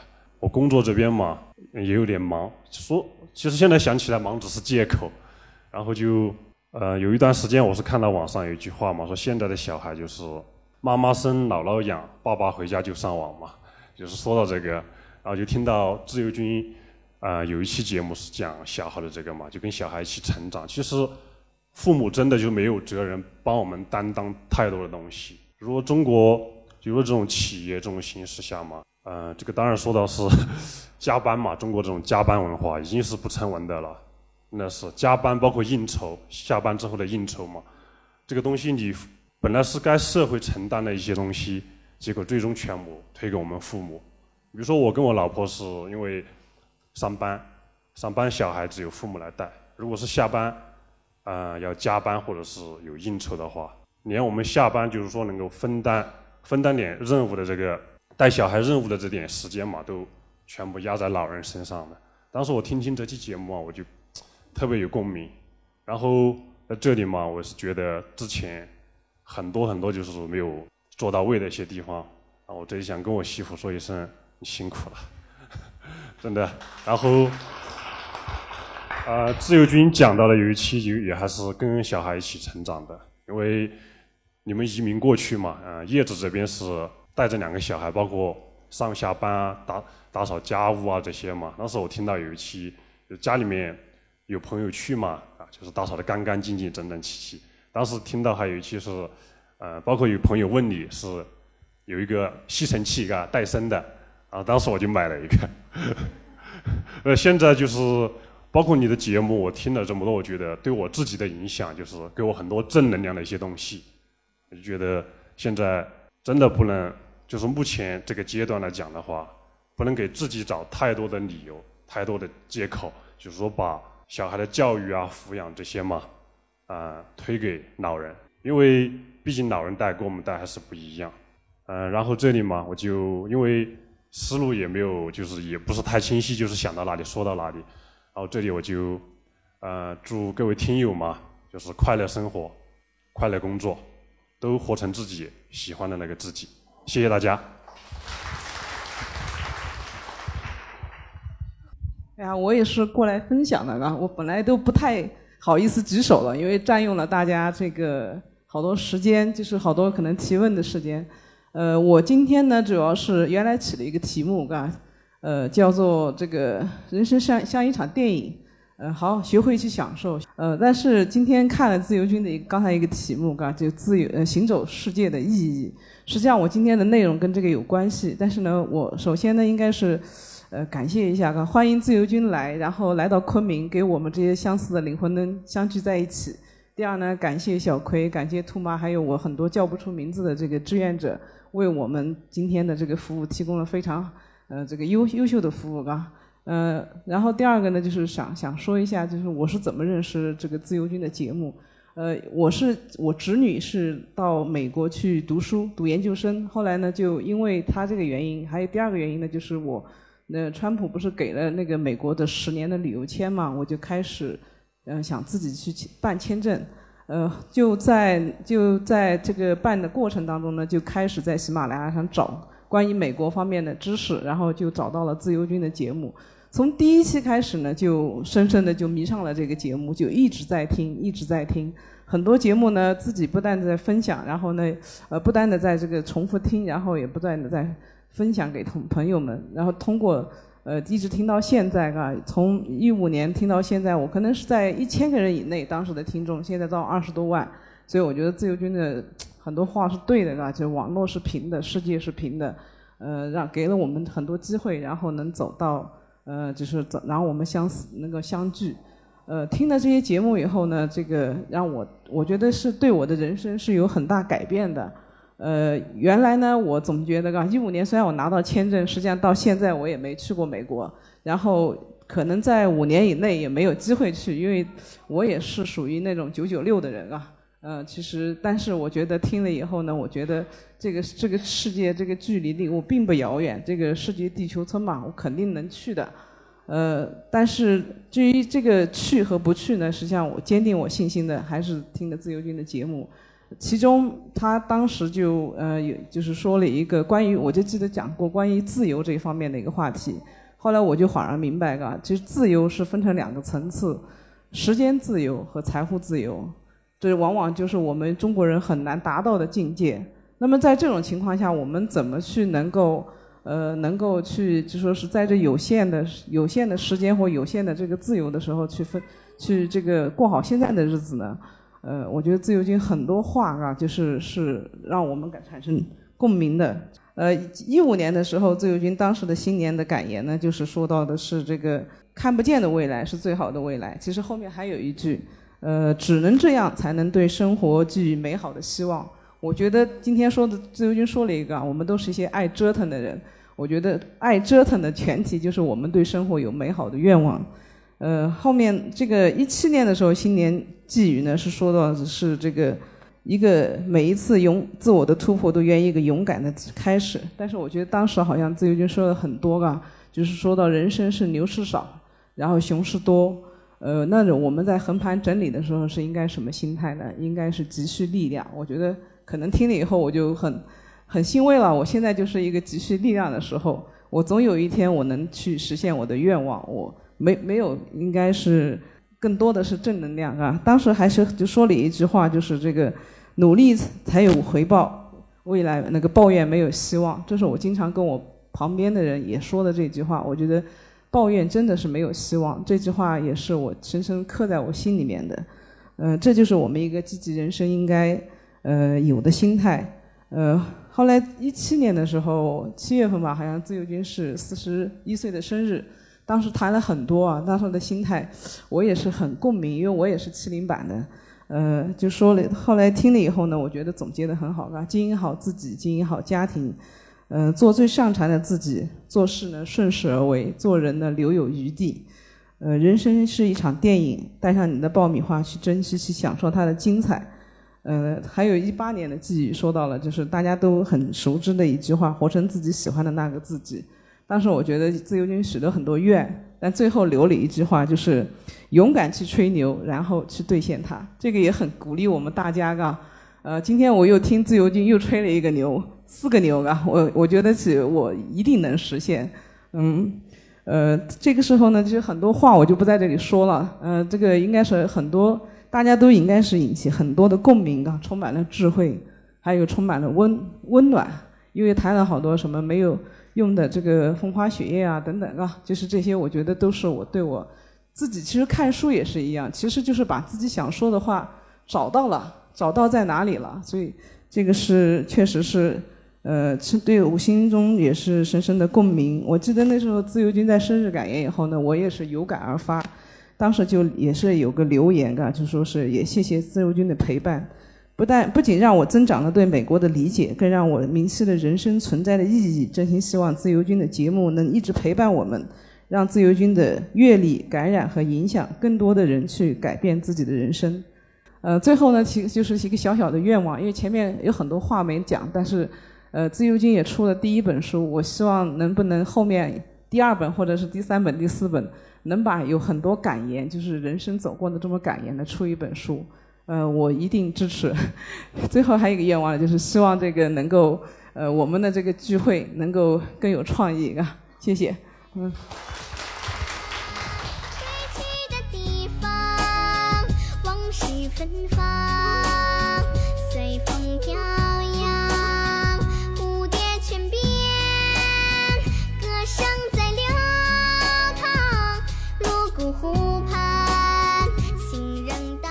呃，自由军你好，呃，我听你的节目大概也有呃三四年的时间了吧，然后这个这个节目涉猎的范围非常广泛，在一些节目里面哈，你提到美国的一些呃法律哈这方面的东西，比如说在自己的花园里面建个假山哈，要经过邻居的同意。呃，这个东西呢，如果在我们国内肯定是我建我的假山，干你什么事情啊？如果我们还以这种思想到了美国去，比如说邻居告我们去了，那么我们肯定要败诉嘛。那么在这个美国，你有几次上诉的机会呢？就是你败诉之后，你有几次上诉的机会？好，我把这些问题一下子全部问完啊。这个这个是你看我们在这个大陆哈，我们在中国大陆是两次机会，嗯、就是二审就结案了哈。在台湾嘛是三次，你有两次上诉机会，三审结案啊。那么在美国，呃，有几次上诉的机会呢？啊，这是第一个哈，就是我我自己觉得很不理解的事情哈。还有呢，就是像呃像巴菲特，巴菲特的他的爸爸是议员，大家都知道这个议员在美国政治中的地位是什么位置、什么作用都知道哈。但是像巴菲特的那个合伙合伙人那个芒格，芒格他爸爸呢是联邦巡回法庭的法官。呃，我们当我知道知道他这个，其实这个名字早就知道了啊，联邦巡回法庭的这个东西哈，这个机构，它对相对于我们的法律体制来讲，它是个一可以对应吗？或者是？如何对应我们法法律体系中的这个东西？所以对美国的这个司法呢，我们还是不是很了解。嗯，我希望是如果有空的话，收集一些材料，我们做一期这样的节目，关于美国这个呃司法。还有还有一个问题哈，就是说你什么样的案子能上诉到联邦？呃，比如说。呃，这个左邻右舍的这种小事情，是不是在州里面就可以解决了？还是我的小事情也照样可以上诉到联邦？这种小事情也可以上诉到联邦？只要你有钱。对。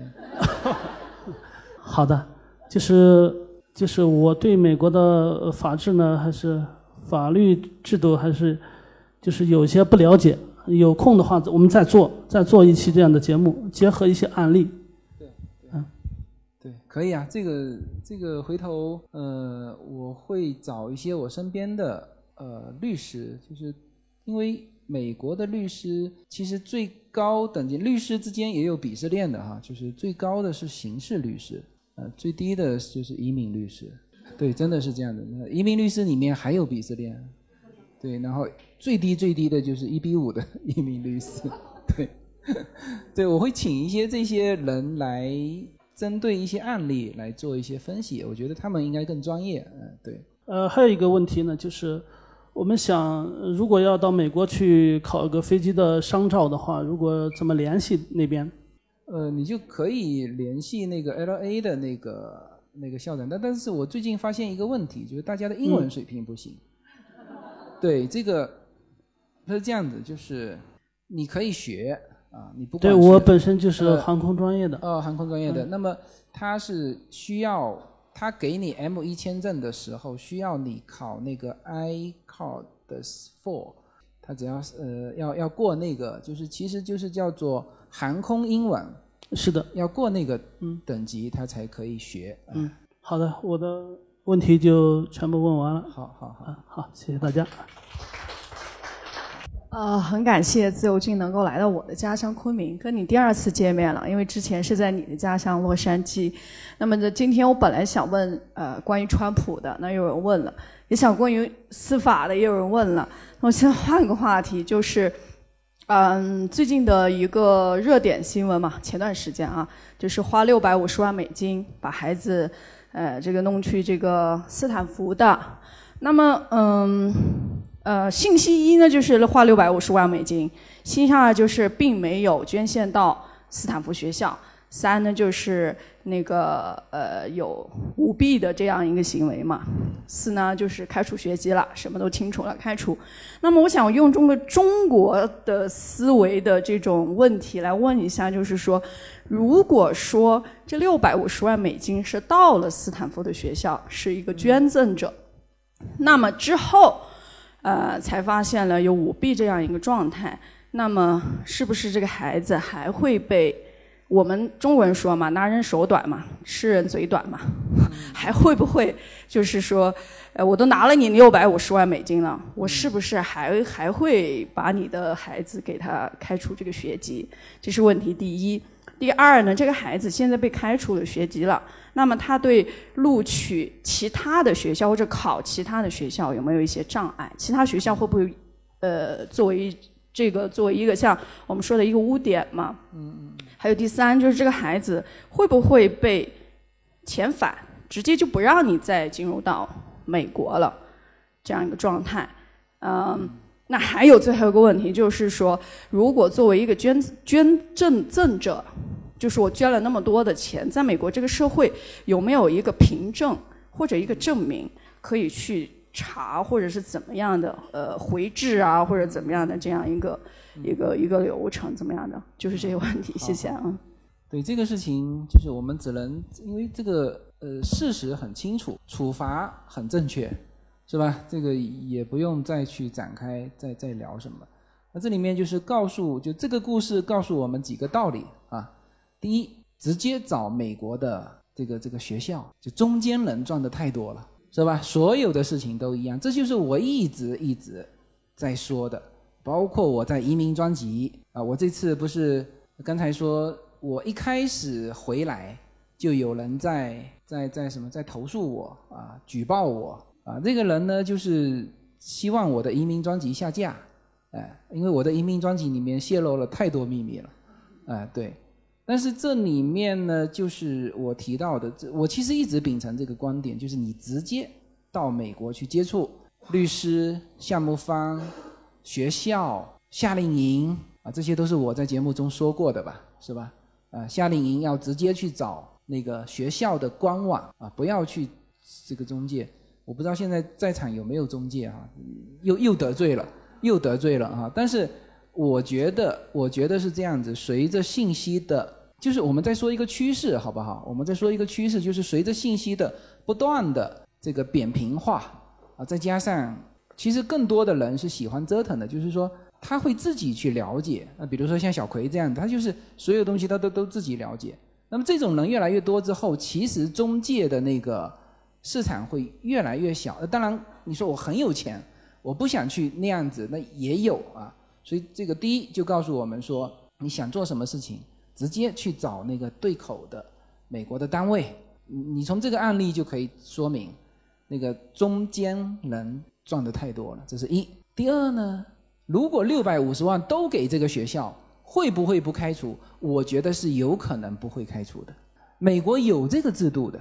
你说为什么小布什可以上耶鲁？啊，当然这个这个又是涉及到他爹的问题，就是。他爹是总统，或者是当时是已经是一个政要了，所以他孩子可以上耶鲁，这就是这样子啊。因为美国的大学，他觉得说我培养的学生是吧？他其实有两个原则啊。第一就是我培养的学生以后是能够替我这个学校争光的。但我们说争光又觉得很很俗啊。我们换一句比较不俗的、比较雅的话，就是说我培养的每一个孩子以后都是改变世界的，那就是替他争光的嘛。这是这是美国的第一个大学的第一个这个，第二个就是说争光完之后干嘛呢？他可以反过来回馈学校。你知道我们中国的一个这个华人的学生曾经是在哈佛还是耶鲁，这个我有点忘记了，反正是常春藤的学校一次性捐款捐了一亿美元，还是一千多万。当年他给到华人的名额就增加了，你知道吗？那个学校当年给到华人的名额就增加了，所以这个是绝对是有关系的。另外，你的第三个问题就是他会不会呃开除完会不会被遣返？F 一这就涉及到 F 一，F 一一旦被取消，你就得立刻回去，好像是在一一个月之内还是几天之内，你一旦 F 一签证被吊销，就是他学校开除你了，你的 F 一签证就自然就就丧失了，你就要回去。那么你还说到第四个是什么？就是会不会有污点？肯定会有污点啦，肯定会有污点。那就是说，回头他这些污点，其实也还可以用钱去摆平啊。你你刚才说到了这两课，是吧？你到美国的大学，你再往后退一些，比如说第二个层面的大学，那他也愿意收啊，这没问题啊，好吧？行。我来提一个问题啊，自由金，我叫柚子。那么我想提的这个问题可能有点大，我只是想问一下，您今后会不会在？因为我在您节目当中听过您提到关于宗教信仰这个这个话题，呃，我想问，就是接下来的节目当中会不会再再再次提，呃，就是展开来在节目当中去专门做一期这个节目，就是包括呃那个就是我说的宗教信仰，也就是美国它是信上帝的啊、那我们中国可能以佛教为主，呃，那么主要是无神论，呃，我就想问这这个这个这个基督徒这这一块，他在美国社会是怎么看待的？因为在我们中国来说的话，可能可能我的认知 会有一点局限啊，呃，那么可能在中国这一块，它的大众的认可度是不高的。那么未来您会不会在节目当中有专门对这个话题做做展开的讨论？嗯，OK，大家知道这个主题就和其他的那种敏感的主题是一样的，对，它不不合适直接说，呃，但是你说像美国的宗教，它是以宗教立国的，当然它也鼓宗教自由吧，啊、它有这个信仰自由。那么这些，我想回头会提炼成一种思想、一种哲学的方式去聊，啊，可能呢这样就避开了我们的这些呃框框条条，好吧？我会用这种方式去聊。其实我在在有一些节目里面也都渗透了，也都渗透过。比如说这个佛教啊，因为我原来非常困扰的一个问题就是，我是认可因果报应的，就是因为举举举个很简单的例子，比如说这个这个两个男生 A 直接过去不分青红皂白就揍了 B 一顿，这是因嘛？那果就是那个 B 翻回头肯定也揍他一顿，这就是果嘛，是不是？但是呢，如果如果这个因果是隔了一辈人、一代人，呃，不是一代人，就一个辈子，一辈子，就是我的下辈子会去报这个果的话，我我这个问题我一直思考想不通啊。后来有一个还蛮有水平的，他把这个事情跟我讲清楚了，就是他说人的上一辈子跟下一辈子是连在一起的，你只要把这个观点给他搞通了。然后这一辈子你认可因果嘛？那他连到下一辈子就也有因果，明白吗？是这样解释的。所以我对于这些整个的，我们也不好说它是哲学，这其实已经不是哲学的概念了。但是反正它能够能够把这个自圆其说到一个一个程度，我觉得蛮好玩的这这些东西。那我以后可能会把它提炼成哲学的一个方式跟大家去分享。哎，好。呃，你好，自由金，欢迎你到昆明来。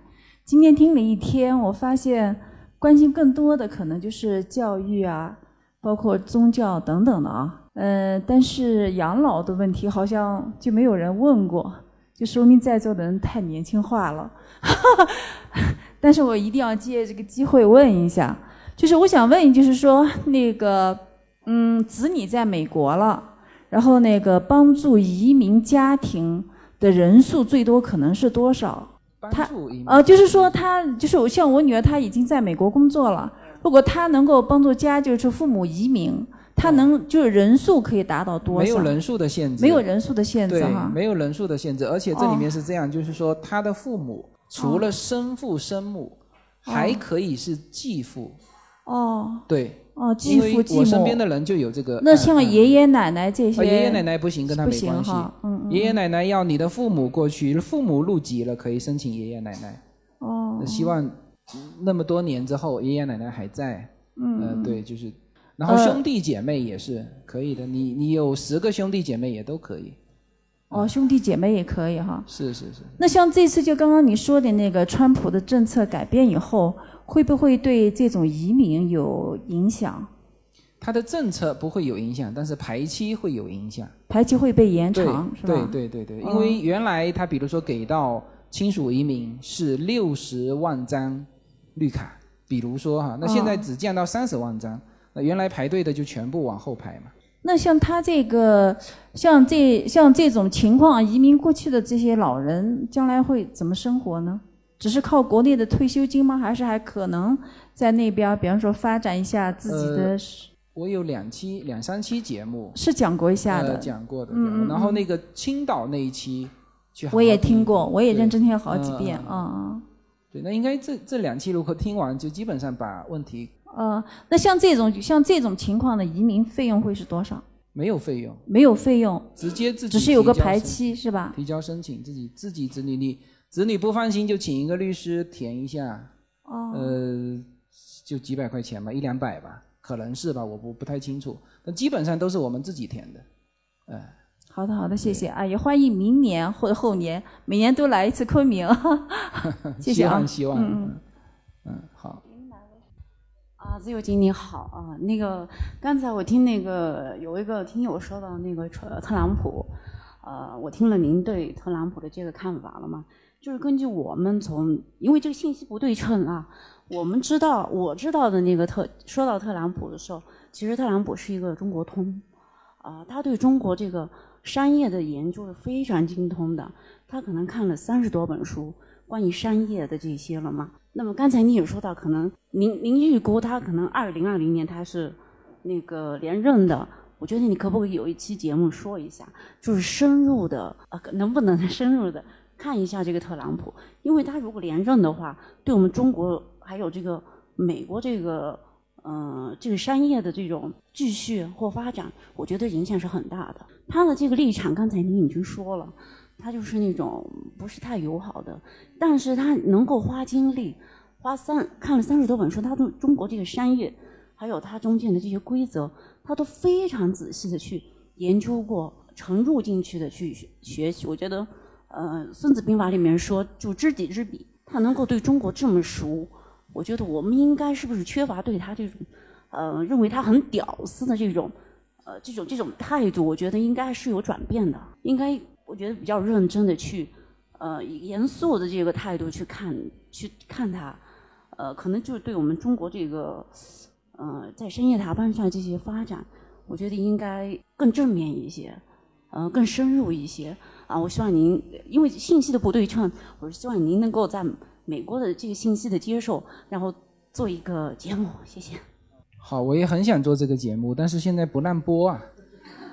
对呀、在这里基本上我刚才聊了特朗普这个人嘛，他就是这么一个人。然后他现在因为这个中产阶级或者说很多的就是贫富分化嘛，那很多人从原来的中产就掉到贫困这一族，那他们肯定是支持这种叫做保守主义的，是吧？那那那作为他来说，他又是之前提出的这些政治观点，他都在兑现，所以他原来支持他的人一定还支持他嘛，是不是？是不是这样子？哎，对，那他也减税了，对吧？减税呢，给到一些这种原来高收入的这些人也有很大的好处，所以我从这里面判断，他应该是二零二零年连任是没有问题的。啊，那至于说他对中国有没有好处，他首先是一个美国总统，是不是？就像他说的，你现在中国愿意谈就谈，不愿意谈，我一年收一千多亿也不错啊，是吧？他这个话是给美国人民说的，那确实是这样子。原来我们一直说大豆，他说我我手上有一千多亿，我拿去买大豆不行吗？是不是我把这个农民的大豆都收过来，然后我捐给非洲这些粮食缺乏的国家也不错啊？所以他现在是比较主动的，呃，比较主动的。所以你说我们研究，其实他只看过，他当然是了解中国的，因为他原来除了中国之外也了解日本。他早先他的观点都是针对日本的，就是那时候，呃，美国在贸易上一些东西跟日本在竞争嘛，是吧？那现在日本。哎，中国上来了，他当然要研究中国，这个是没有任何问题的。然后我我也看过很多，呃，关于就是美国的现在应该说是主流吧，主流媒体关于对中国的一些市场的一些分析，以及对中国产品的一些研究，呃，我觉得基本上都是客观真实的啊。我们自己天天过的什么样的，呃，用的是什么产品，我们自己不清楚吗？应该很清楚吧？是不是？那这个，比如说我随便举几个例子，蜂蜜啊，蜂蜜，蜂蜜，美国的蜂蜜的百分之九十是中国供过去的，但是呢，我们中国人现在都在对外买蜂蜜，就是去澳洲啊，去新西兰啊买蜂蜜。那我们大量的蜂蜜是供到美国去的，就美国它的蜂蜜是委托北欧的一个研究所做检测，那么原来就查出来说百分之九十几的蜂蜜是调和而成的，就不是真的蜂蜜。后来他们就十几年来，中国的蜂蜜的制造商和北欧的那家美国的那个检测机构就斗智斗勇。你这边查出一个一个物资，他这边就换一个物资。后来索性火了，就是所有产自中国的蜂蜜都不允许进到美国，是吧？过一阵子发现，哎，怎么美美国的这个蜂农还没收入得到提高？哦，发现美国百分之原来中国的这些百分之九十的。份额又被马来西亚给占了，但是他们一查，马来西亚全年产的蜂蜜是那个量的十分之一啊！再一查，又是中国供过去的，转口是吧？那就是这一些这一类的事情很多啦，都是真实存在的。我们自己也要反省，就是说我我我很难以，我其实很很反对一点，我们中国的这个竞争啊，恶性竞争。一个产品如果没有利润，你这个环节怎么会存在嘛？是不是产业没有利润，然后呢，融资的时候又给出高额的利息，这怎么来的？就比如说我这个实体产业，实体产业是有平均的那个利润率的嘛？是不是平均的利润率？这个实体平均的利润率只有百分之七点几，而平均的资本融资的这个率是百分之十一，这个合理吗？是不是？他要贴贴钱贴四个点给到资本方吗？这是不合理的嘛？你说任何一个东西出来。就是原来因为你这个市场是往上走的，所以所有的现在很多的商业模式，它没有没有盈利模式，它有商业模式，没有盈利模式。在这一点上，美国相对会比我们保守。它也有每每一级都有它的这个这个这个融资的渠道啊，包括它的分投，呃，它的风险投资、风险资金也是很成熟啊。但是我们现在就是确实在。利润方面，一个产品如果没有利润，我觉得走不远。但是现在全部是没有利润的，在做很多事情，是吧？这是我很担心的一个地方。所以我现在，你包括它没有利润，你包括银行，银行理财里面，全部银行实际上是不负责任的。就有当然有的是银行直接发的，还有的很多是理财产品是银行代发的。你出事情的时候，他两手一摊。你看，当时字写的很清楚，我是代为发售，我只收一个手续费，是不是？那你翻回头找那个的时候，根本就找不到了。然后现在更恶劣，以前是什么呢？就是说叫做高呃呃高利息就高风险，低利息就低风险。现在我居然看到有一些实际上是高风险，故意做成低利息，让你感觉是低风险，就很有有有这些有这些事情，所以。中国呢发展非常快啊，大家也在很习惯于高速的奔跑，但是现在到了大家要去考虑风险的时候，所以这一点我倒是倒是提醒大家，对，好吧。那已经九点多钟了，然后我刚大概数了一下人数，返场的有差不多有 六十多个，所以我觉得真的还是很棒很棒的。作为这个昆明的最后一站，这我我想问一下自由军，你你觉得满意吗？非常棒，非常棒，啊，谢谢大家，谢谢大家，谢谢大家。对我呢这一路从这次回来，然后十三个城市，实际上我是小心翼翼的走到现在，就是我也很怕某一个环节掉链子啊，会影响下面一个环节。那现在就已经全部结束，呃，基本上没有什么太掉链子的事情，无非是什么登机口看错了，这迟了啊，对，所以反正做一件事情，我自己感觉都真的都不太不太容易哈。我一方面在说，我们做我们作为男性哈，作为先生，呃，一定是要，就我说了很多很多，先生应该这个这个爱护妻子的一些。案例一些事情啊，比如说夫妻两个是走到最后的。其实刚才有一个听友说自己，其实你的另一半也是陪你到最后的，父母跟孩子都不是，你的另一半是啊。所以我说了很多很多这些。那同时呢，我也希望就是说，每一个先生啊，每一个自己啊，我们每一位先生女士啊，不管怎么样哈，为家庭付出，为子女付出，最后都要有自己。都要有自己。你看我做，我我也是感觉做本身做这件事情，我在其他城市也说过，其实有一万个理由已经做不下去了，就一万个理由又不赚钱，是吧？我就想起那个药神，我不是药神里面的那句话，说很赚钱吗？是吧？那对对方就立刻就没声音了。所以，但是呢，这个事情是我自己很想做的，我也很享受。虽然一路过来到现在，我真的有点累了。